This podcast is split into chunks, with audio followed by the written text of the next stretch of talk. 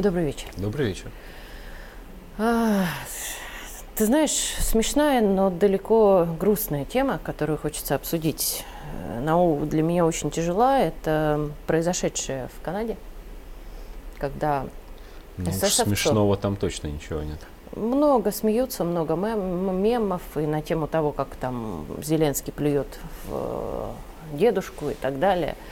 Э, кому-то это смешно, а я говорю, спасибо, что поддерживаешь, мне это очень больно, потому что когда эсэсовцу, который с радостью рассказывает, как он воевал против русских, убивал, ему стоя аплодируют. Вот, э, Андрей, я даже не знаю, я задам простой и тупой вопрос, что это? И э, все-таки есть ли надежда, что не пройдет? Нет. Такой надежды нет. Нужно сказать сразу одну вещь. Можно процитировать, кстати, выдающегося политического обозревателя Царьграда Сергея Латышева.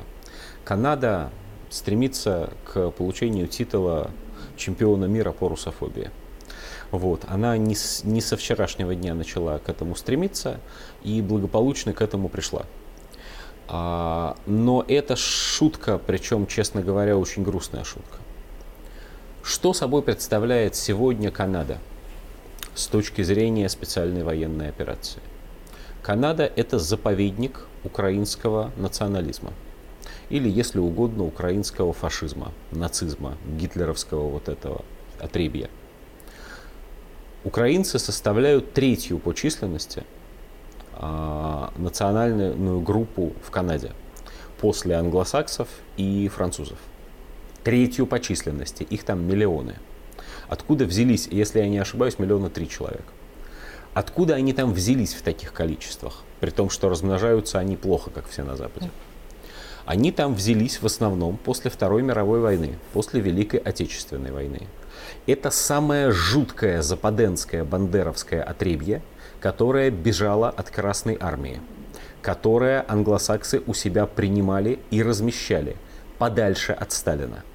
Среди тех людей, которые тогда эмигрировали в Канаду, и огромное количество бывших охранников из концлагерей, если я не ошибаюсь, только одного из них, и, кстати говоря, даже не нет, э, украинец он был, украинец, не белорус.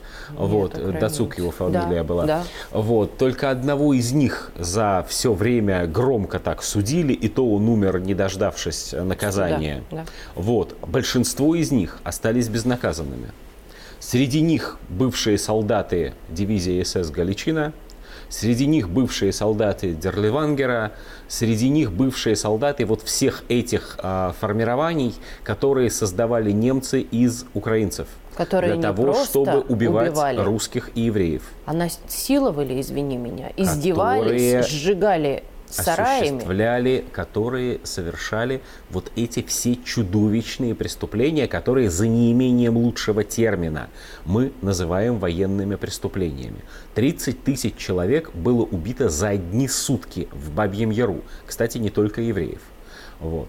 А всего было убито на Украине, как напомнил президент Путин недавно, полтора миллиона только евреев, не считая русских, малороссов и представителей других национальностей.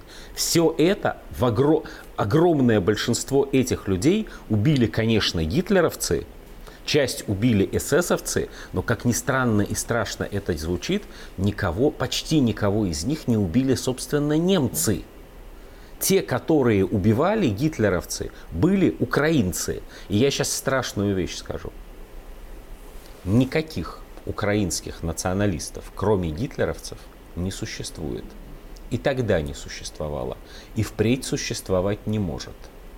Зеленский, да, память своего деда, который был офицер советской армии, он предал. Потому что дед его не был никаким украинским националистом а был нормальным русским человеком. Возможно, еврейского происхождения, я не в курсе. А вот сам он нормальный себе гитлеровец. И только естественно для руководителя нынешней нацистской Украины, что находясь в парламенте не где-нибудь, а в Канаде, он приветствовал ветерана дивизии СС. Он и есть наследник этого эсэсовца и всех остальных таких же, как он. У него никакой другой истории, ни личной, ни национальной, ни военной, никакой другой истории у него нету. Да, кроме русских, этим возмутились еще две страны, две нации, конечно. Это были израильтяне и это были поляки. Но с огромным сожалением я должен сказать две вещи. Первое.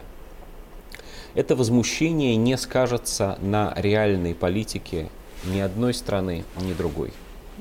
Израильтяне, надо отдать им должное, все-таки пытаются пока балансировать.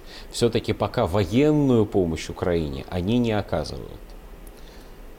Но политика Израиля в целом, безусловно, сейчас уже является антироссийской. И тот факт, что Израиль больше не входит в перечень дружественных России стран, об этом ясно говорит. У нас это тоже во власти очень хорошо понимают. В сегодняшнем Израиле мейнстрим государственных, негосударственных, демократических, так называемых, большинства израильских СМИ – это мейнстрим про то, что Россия агрессивная и плохая империя, а вот против агрессивной плохой России борется хорошая Украина. И когда в этих СМИ пытаются в комментариях люди говорят, вы что, с ума сошли, вы забыли про Бабий Яр, вот, им говорят, да ладно, какой там Бабий Яр, это было давно.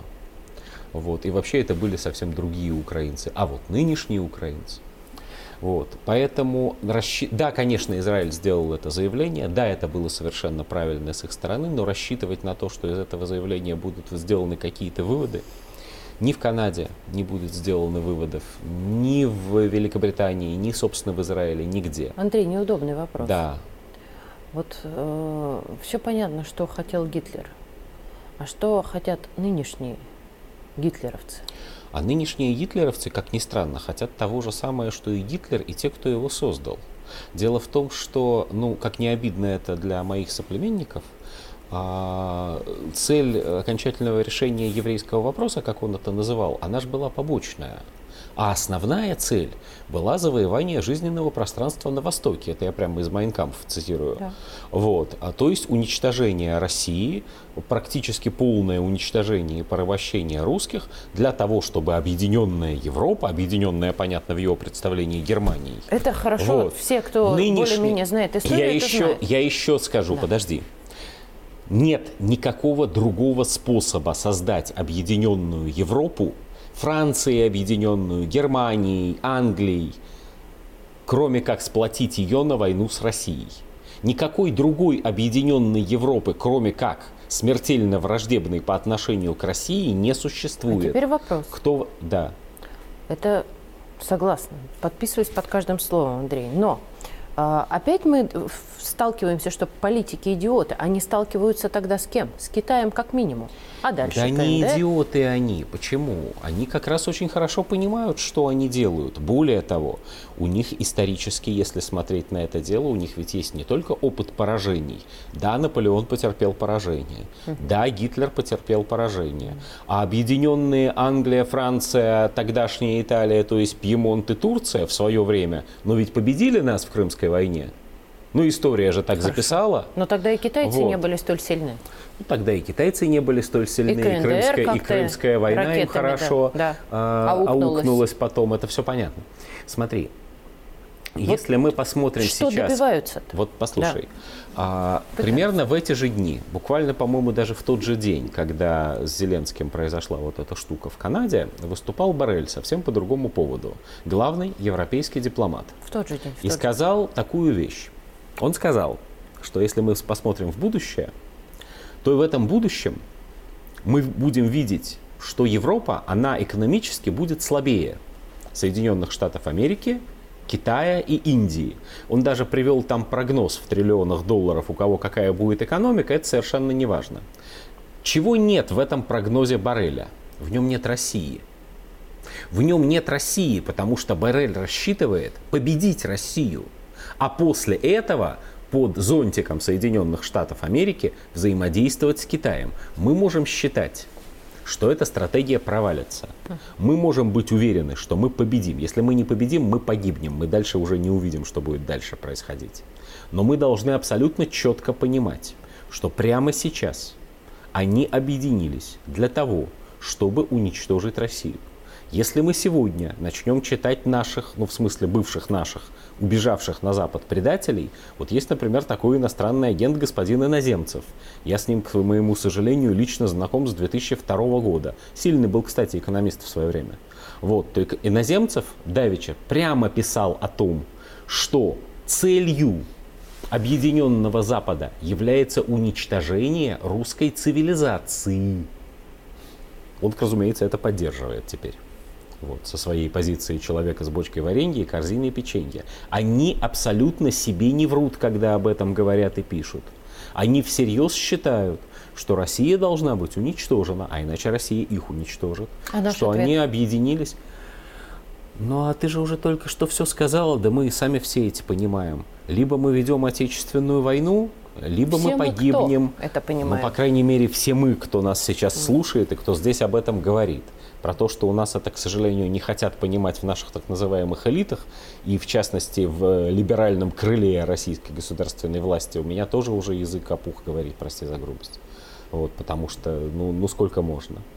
Да, есть в России люди, да которые считают, хочется, есть в России люди, которые считают, что можно помириться, можно за, заключить так называемый позорный мир, можно как-то договориться, в конце концов отгородиться какой-то стенкой от них и, значит, за стенкой как-то себе существовать с Китаем, торгуя. Я был бы совершенно счастлив, вот честно, я мирный человек, если бы они были правы. Но они не правы. Они не понимают, насколько чудовищная опасность над нами нависла. И насколько, вот глядя как раз на эту ситуацию в Канаде, видно, насколько черные, страшные, хтонические силы они собирают и поднимают для того, чтобы драться с нами. Спасибо.